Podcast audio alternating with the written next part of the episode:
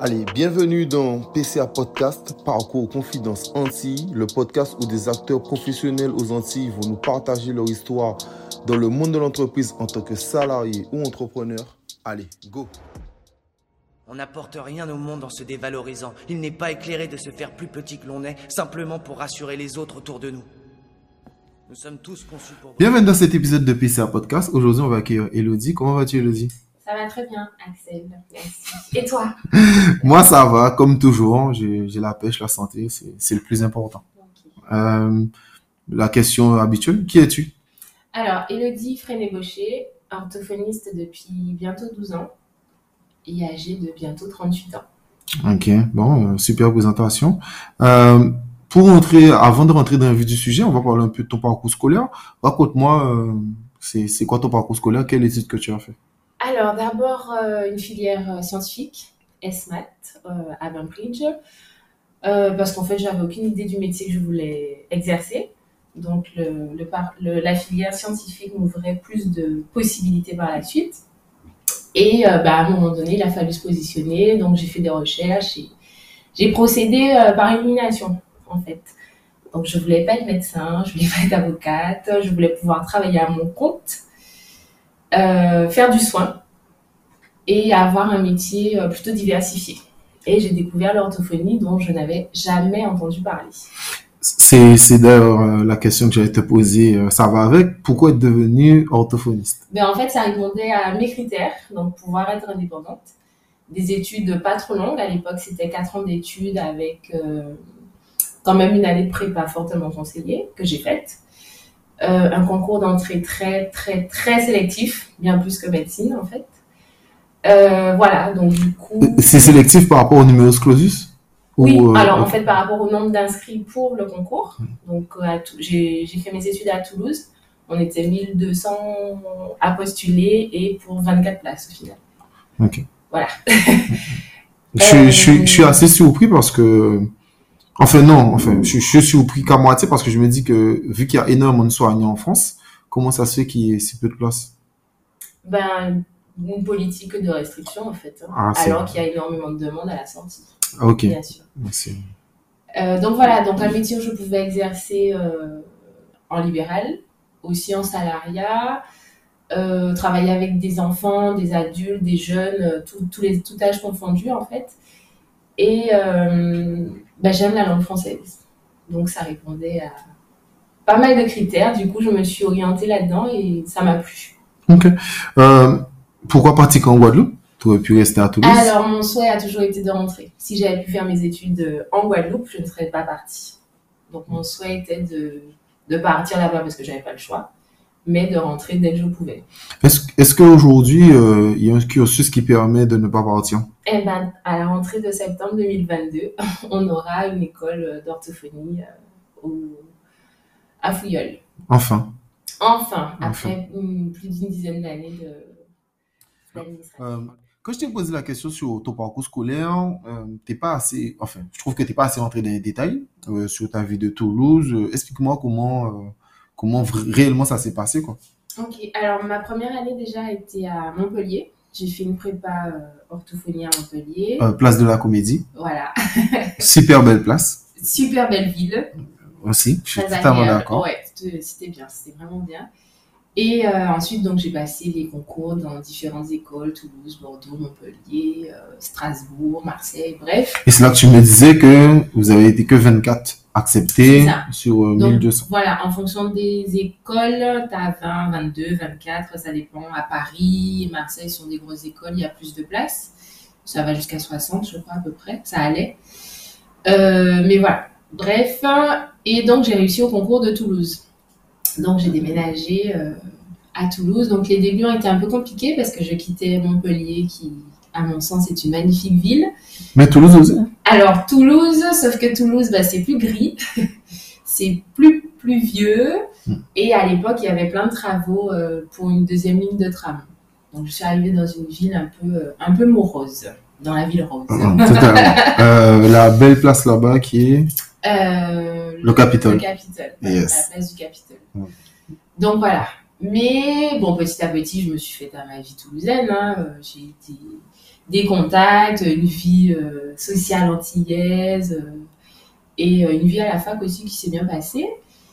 Avec les étudiants, on va dire. Et c'est combien d'années les études que Alors. tu as acceptées? À l'époque, c'était 4 ans d'études. Depuis quelques années, c'est passé à 5 ans, reconnu en grade master. Mais à l'époque, on était jusque-là 4 ans d'études, mais reconnu licence. Ok. Même pas Master 1. Non, non, non, licence. Niveau licence. Mais tu fais 4 ans. Mais 4 ans d'études. Et 9 fois sur 10 avec une, une année de prépa. Voilà. Ok. Bref.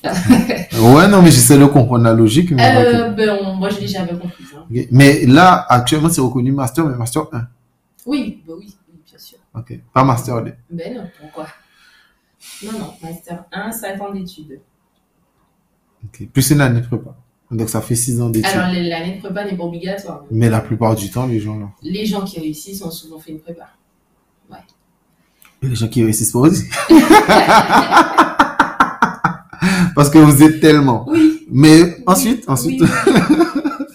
Et donc voilà, donc j'ai découvert euh, dans une ville euh, que j'ai appris à aimer, que j'ai appris à connaître. Et euh, ouais, bah, comme je te disais, hein, j'ai été euh, confrontée au racisme autant dans, le, dans la rue que dans mes propres études, en fait, où euh, il y a peu de personnes qui le savent, mais euh, j'estime qu'on m'a fait redoubler par rapport à ma couleur de peau, en fait. Tu étais la seule euh, Ouais, dans ma promo, j'étais la seule euh, noire. noire. Ouais, on, on dit pas black, on s'en. Ouais. Noir, tu es noir. J'étais la seule noire. Euh, et la seule à avoir redoublé. la seule à avoir redoublé. Donc, du coup, j'ai demandé à voir mes copies hein, parce que bah, jusque-là, mon parcours scolaire était sans, sans embûche. Toujours- J'ai toujours été bonne élève avec de bons résultats. Mais est-ce- Voilà. est-ce que est-ce que c'est pas parce que peut-être t'as raté cette année-là que ça Alors, passé? euh, bah, bizarrement, j'ai réussi ma prépa, j'ai réussi au concours et il n'y avait pas de raison. Et quand et quand t'as récupéré tes copies? Euh, ben, alors, je crois qu'il me manquait euh, 0,25 points ou un truc comme ça. Ou 0,75, je sais plus. Pour, euh, Mais est-ce que est-ce que les autres est-ce que tu est-ce que d'autres personnes étaient dans ton cas? Non, j'étais la seule. Non, mais je te parle. Est-ce que d'autres personnes leur manquaient 0,75 Ah non, non, tout le monde a validé. Donc donc tout le monde a eu les notes?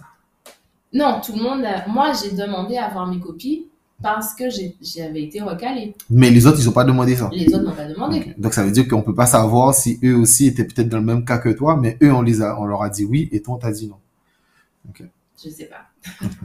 Et au de, au-delà de ça, euh, d'autres actes euh, un peu bizarres que, que tu pu vivre? Euh, alors, mais disons qu'on m'a fait Pourtant, redoubler pourtant Toulouse, c'est pas la pire. On m'a fait redoubler deux fois. Deux fois. Ah, Deux fois, ouais.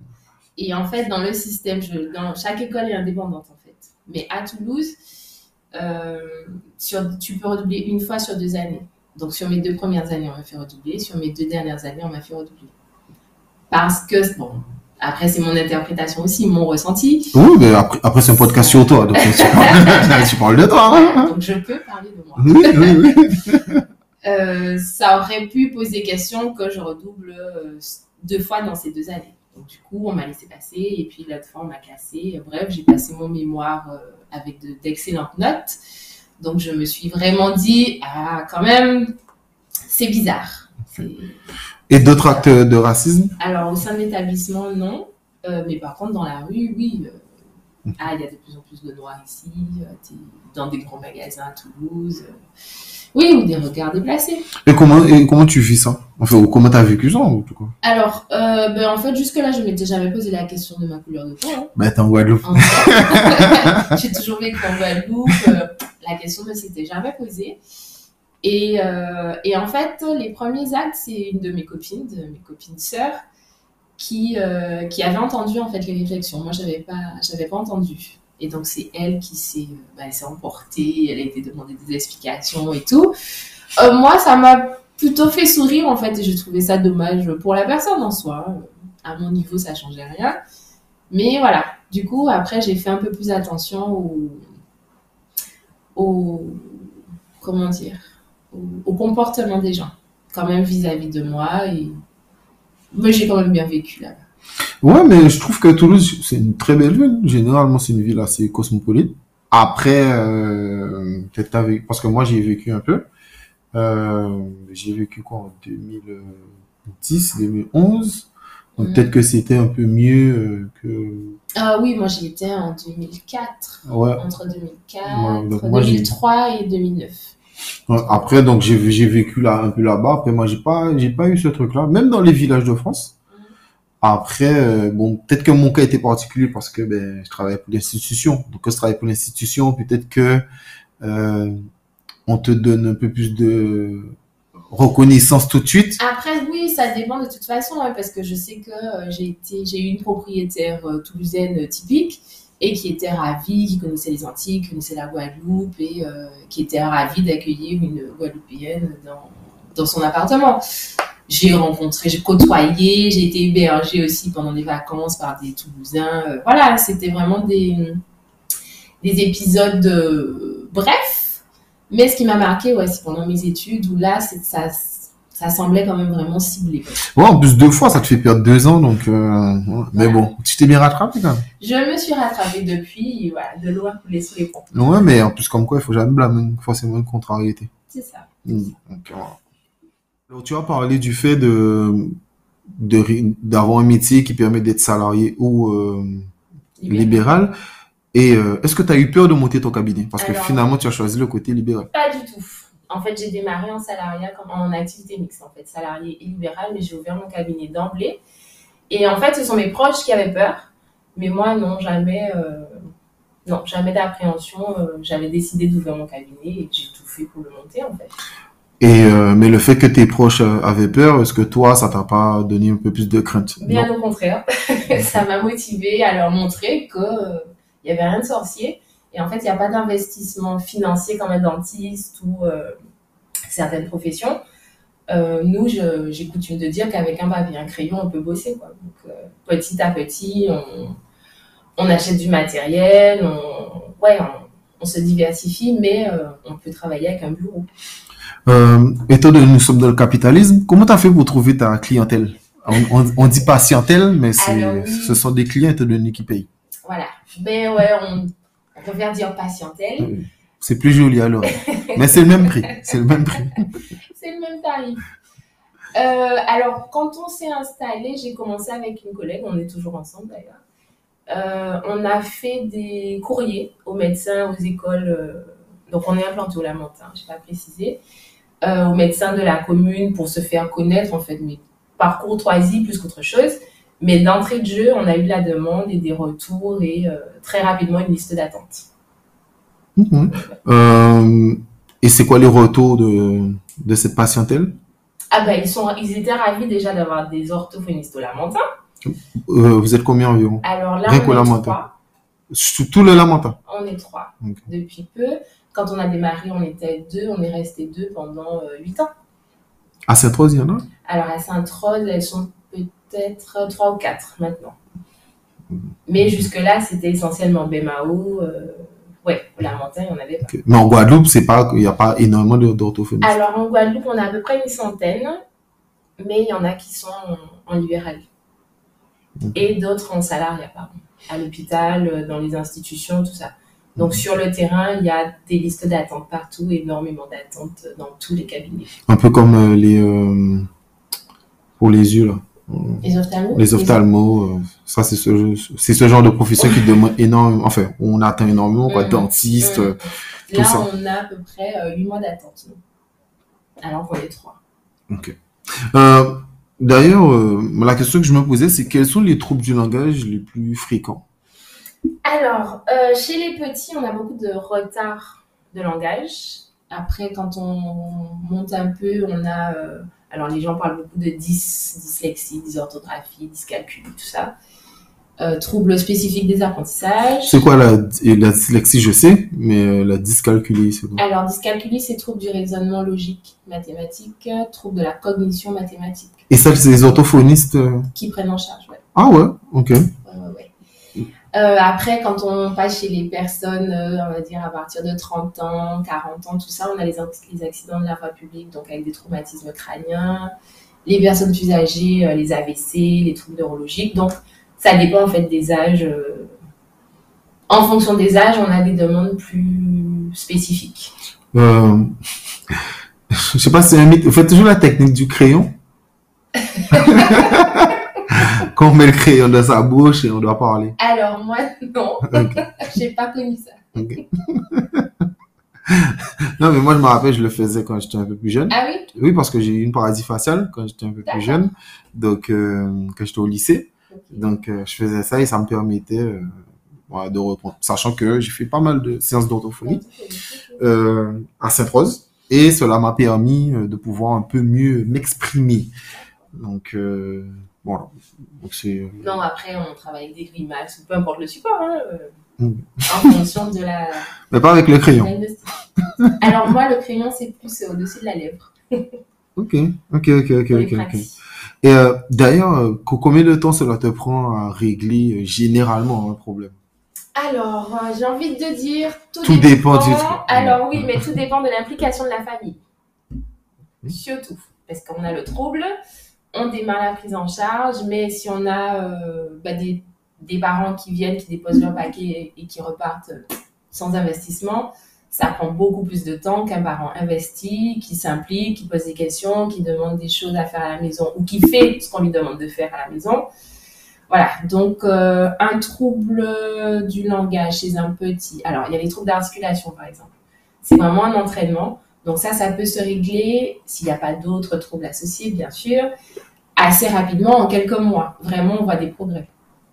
Mais si les exercices ne sont pas faits à la maison, bah, ça, prend, ça peut prendre deux fois plus de temps.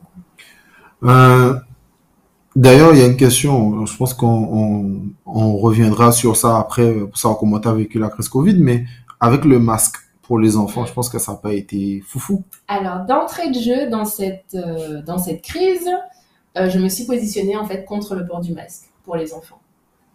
Donc, comme il fallait euh, voilà, hein, protéger les gens, se protéger, voilà, j'ai mis un plexi sur mon bureau, mais le masque, je le. Proscrit. Ah, ouais, je suis. Oui, je l'ai porté quand même. Je l'ai quand même porté. Avec les adultes surtout, mais les enfants, je les recevais sans, euh, sans masque. Sans masque. En plus, c'est pas, pas une maladie à risque pour eux. quoi. On est d'accord. Donc, euh. Mais on reviendra plus en détail pour savoir comment tu, tu as vécu ça. Est-ce qu'en Guadeloupe, les gens ont pris l'habitude de venir vous voir, euh, Alors, même s'il faut attendre huit mois? De plus en plus, en fait, les gens connaissent l'orthophoniste. hein. Dans toutes les classes, il y a des enfants euh, qui sont suivis, les parents m'entendent parler. Euh, on fait un peu de publicité, de promotion. Donc, les, les gens euh, viennent naturellement. Ouais, ouais, ouais. ouais. Tu fais des interventions dans des écoles? Ça t'est déjà arrivé? arrivé. Ouais, ça arrivé. Pour expliquer quoi? Ton euh, parcours ou, ou Non, parler des de la prévention. La prévention, euh, les signes d'alerte euh, chez un enfant. Alors, notamment sur le bégaiement, c'est un, un sujet qui, qui me plaît. Donc, euh, oui, la prévention pour le bégaiement, pour les troubles des apprentissages aussi, des choses comme ça. On avait fait une intervention aussi où. J'oublie le nom là. World Trade Center, sur une journée de prévention. Retreat Center WTC. Ah, ok, d'accord. euh, à Jarry, là. À Jarry, Ok. oui. Euh, et en termes de prévention, euh, c'était quoi généralement? Alors, ben, c'est euh, sensibiliser les parents euh, ben, pour les écrans, par exemple.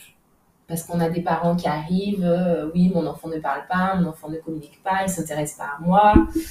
Et quand on questionne, on se rend compte qu'en fait, ben, l'enfant, il est flanqué devant un écran euh, page 24, mais bon, pendant de nombreuses heures, et qu'il n'a aucun intérêt, en fait, à...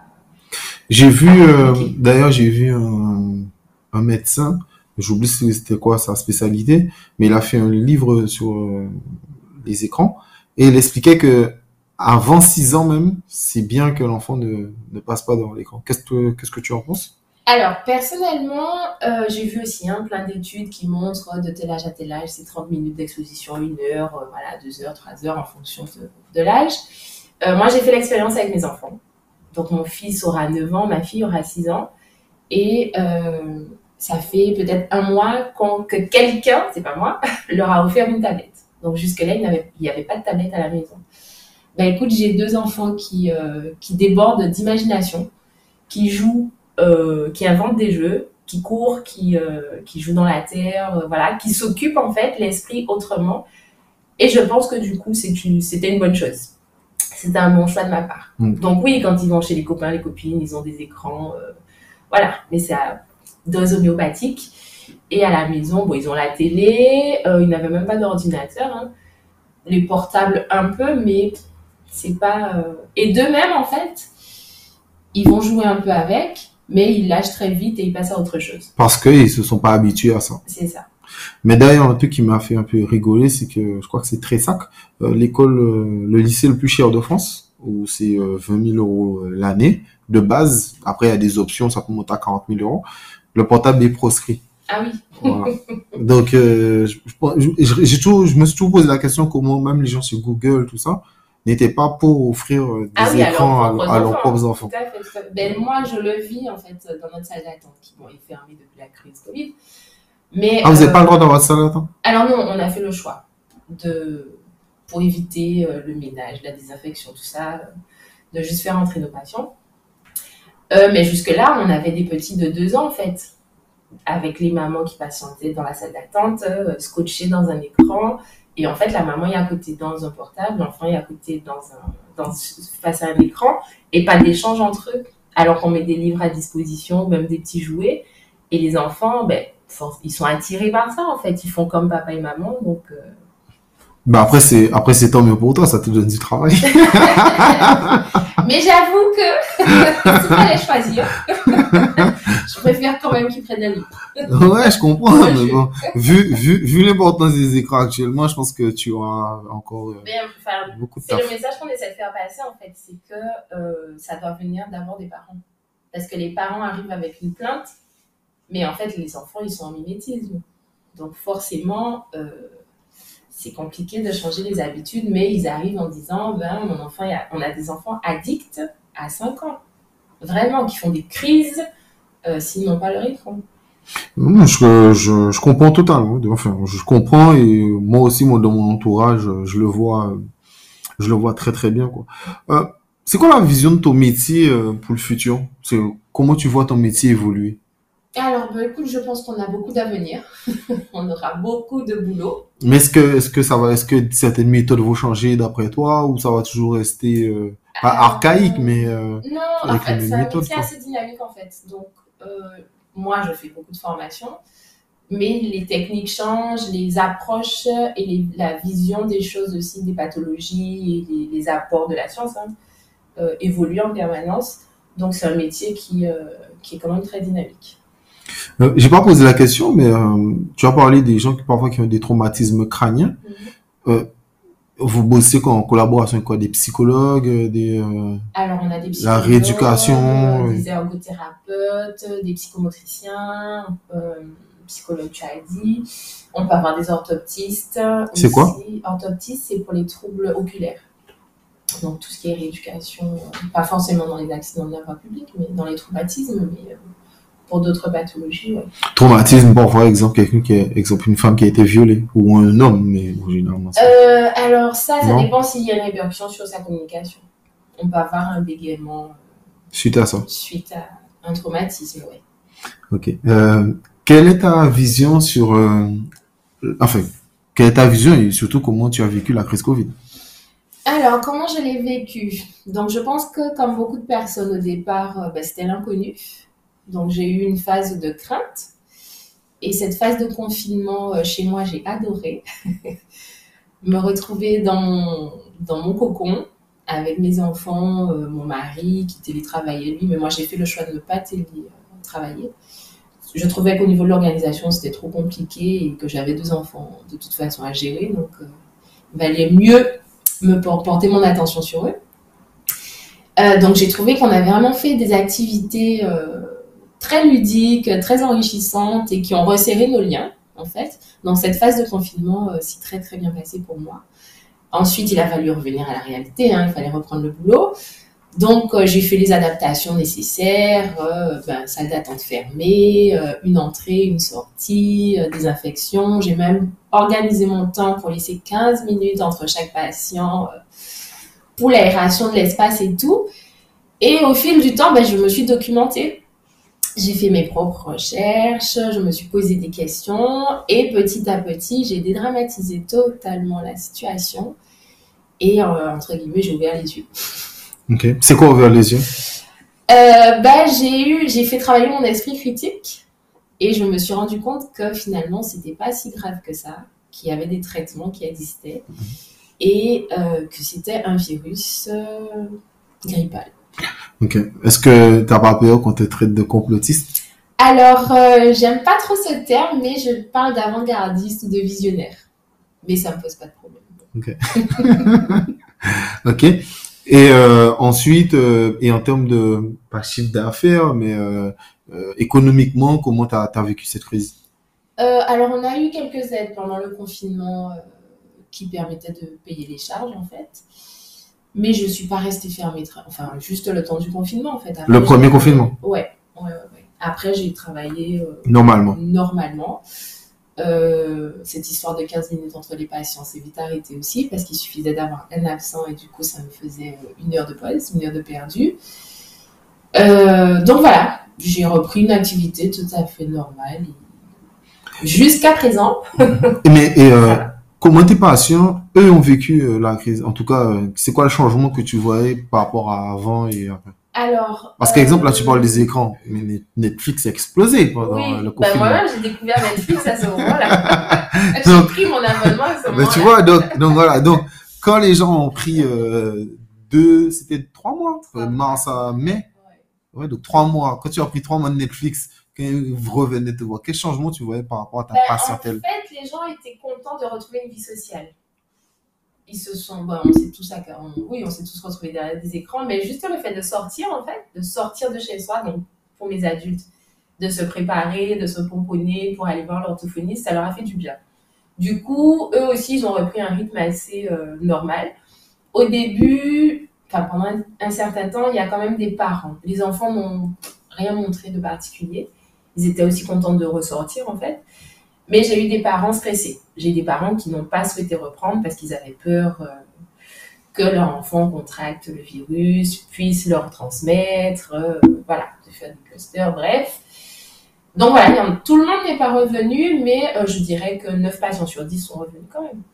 Mais bon, après ceux qui ont perdu leur place, ils ont laissé pour ceux qui attendaient. Eh ben écoute, euh, voilà, ça a fait des heureux. Et on a continué à avoir de la demande de toute façon. Euh, vous êtes remboursé par la Sécu? Oui, c'est pris en charge euh, par la Sécu à 60% et 40% euh, par les mutuelles.